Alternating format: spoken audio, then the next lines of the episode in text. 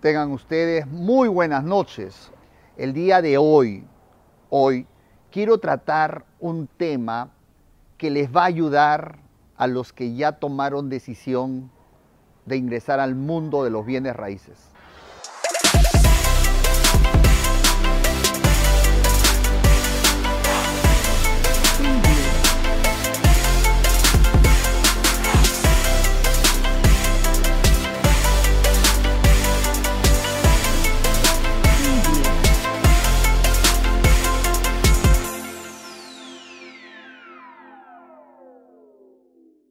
Los que quieren aprender más, hoy vamos a tocar otra pepita de oro que estoy seguro que sin importar en qué país estás, vas a poder poner en práctica lo que te voy a decir y a reflexionar de la importancia de asegurar tu dinero o la de los inversionistas que estás contigo. Porque es probable que tú juntes dinero de tus amistades, de tus compañeros de trabajo, de la familia, y lo que más te preocupa es cómo aseguro esa inversión. Mira, tengo mucha, mucha información y resulta difícil darlo en una sesión, pero con lo que te voy a decir, yo estoy seguro que te voy a ayudar bastante a poder aprender más en este mundo de las inversiones. ¿Ok? Entonces, vamos a hablar directamente sobre el tema que estamos proponiendo, cómo asegurar 100% la inversión en bienes raíces. Mira, en el Perú, como por ejemplo, el 70% de las propiedades están inscritos en registros públicos. El otro 30% no está inscrito. Yo todo lo que hablo quiero que lo apliques en el país que te encuentras, ¿ok? No solamente hablo para el Perú, hablo para México, hablo para Ecuador. Pongan mucha atención y escuchen todo lo que voy a decirles como información. Como información y como doctrina. Entonces resulta que hay propiedades que tienen su partida registral, en otro lugar le llaman dominio registral, eh, le llaman tomos registrales, etc. Es decir, esa es su partida de nacimiento de cada propiedad. Y hay países, escuchen bien, hay países donde la inscripción en registros públicos resulta siendo obligatorio. Si tú no escribes tu compra-venta que has hecho en una notaría, que lo has escriturado, entonces no existe la compra-venta. No hay.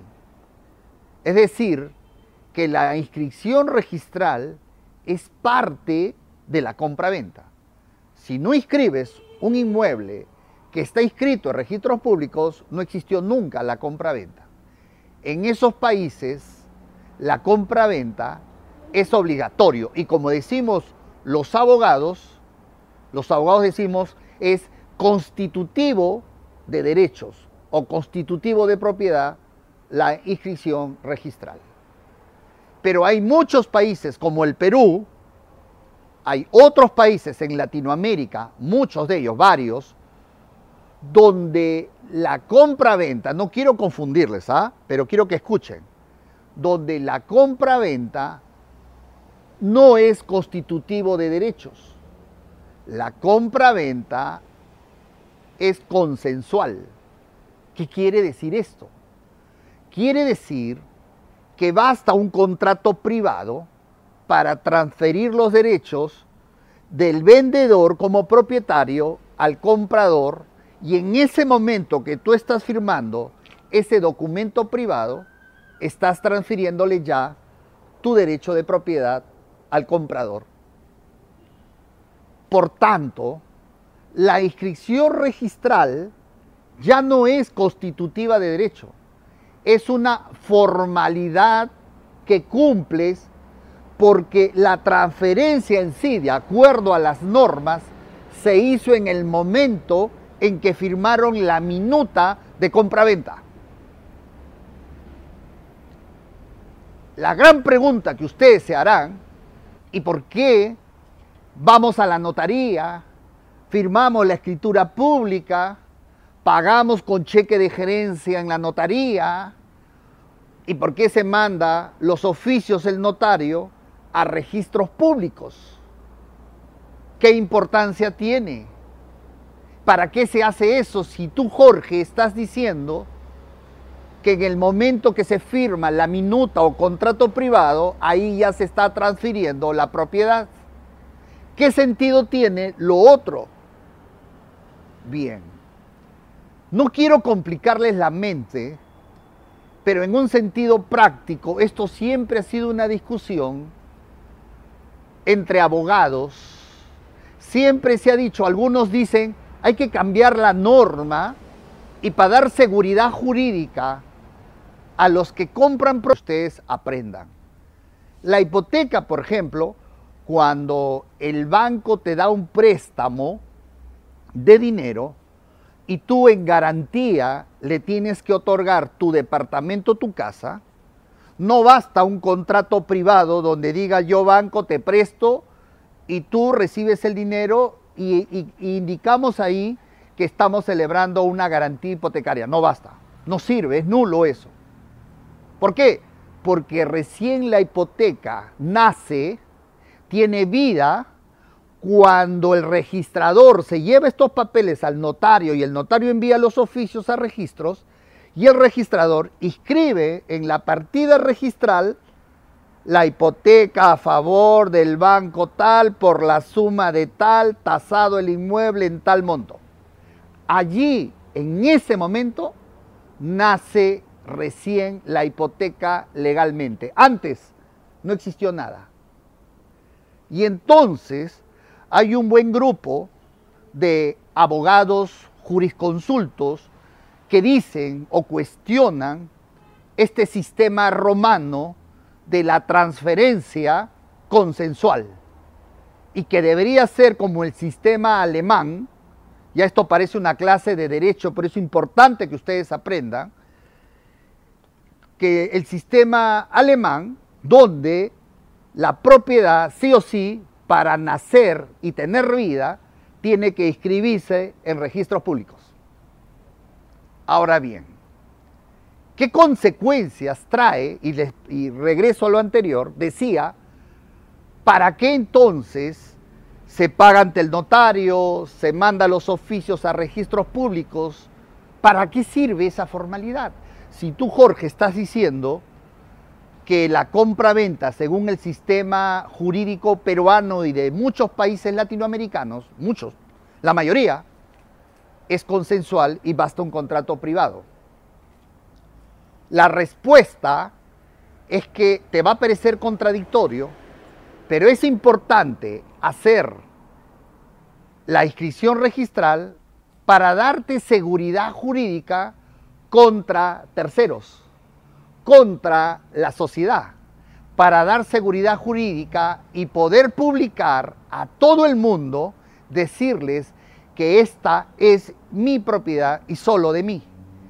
Si yo dejo que el contrato solamente esté en el documento privado, o voy más allá, si yo solo dejo que el contrato de compra-venta se haga ante la notaría, se pague el dinero, pero no le digo al notario que envíe los oficios a registros públicos y solo me dé una copia y me llevo un testimonio de compra-venta, soy propietario Sí, legalmente eres propietario. ¿Estás protegido frente a terceros?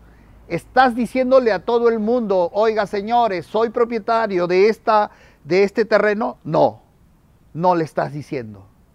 Y la otra pregunta que vendrá es, ¿y por qué es importante que todos los terceros y los demás sepan que yo soy propietario? Ahí viene la respuesta. Entonces, ¿Por qué es importante que los terceros y la sociedad y todo el mundo sepa de que soy propietario de este terreno? ¿Por qué resulta trascendente eso? Para que no violen tu derecho de propiedad.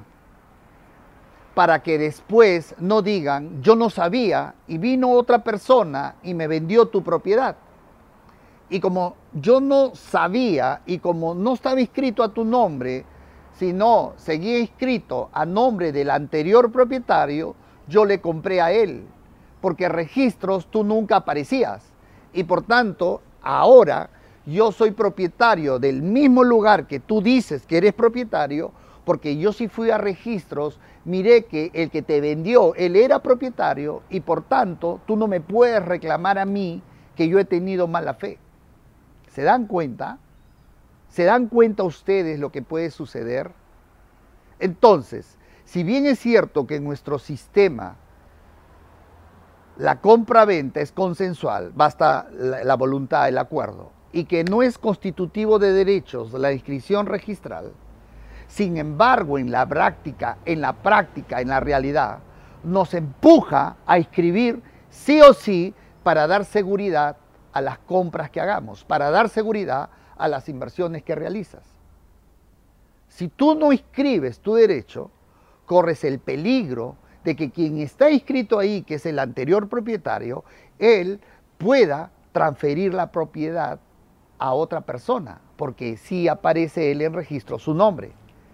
También estás ocasionando que estés en riesgo, porque si el anterior propietario tiene una deuda y el juzgado este, busca dónde tiene propiedades el, que le, el que le demandó al anterior propietario y encuentra que la propiedad está a su nombre, entonces va a ser embargada la propiedad que ya te pertenece pero que tú no lo escribiste. Un montón de problemas podrían suceder si es que tú no inscribes tu derecho en registros públicos. Inclusive, si ese señor muere, sus herederos podrían también heredar, porque está inscrito registros públicos a su nombre, a pesar que legalmente ya no le pertenece. Mira lo contradictorio del sistema. Legalmente no le pertenece, pero como no se ha publicado, entonces los terceros de buena fe pueden pueden solicitar la propiedad de lo que tú estás ocupando y es tuyo. Conclusión. Quiero que tomen en cuenta que, que es una obligación inscribir su derecho de propiedad siempre, siempre en registros públicos. Y las propiedades que no tienen inscripción registral, corres un mayor riesgo de adquisición, porque por ahí puede venir cualquier tercero a alegar que también es propietario de ese terreno.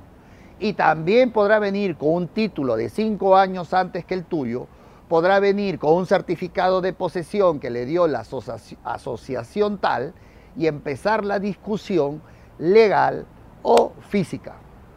Eso será materia de otra transmisión quiero tener con todos ustedes.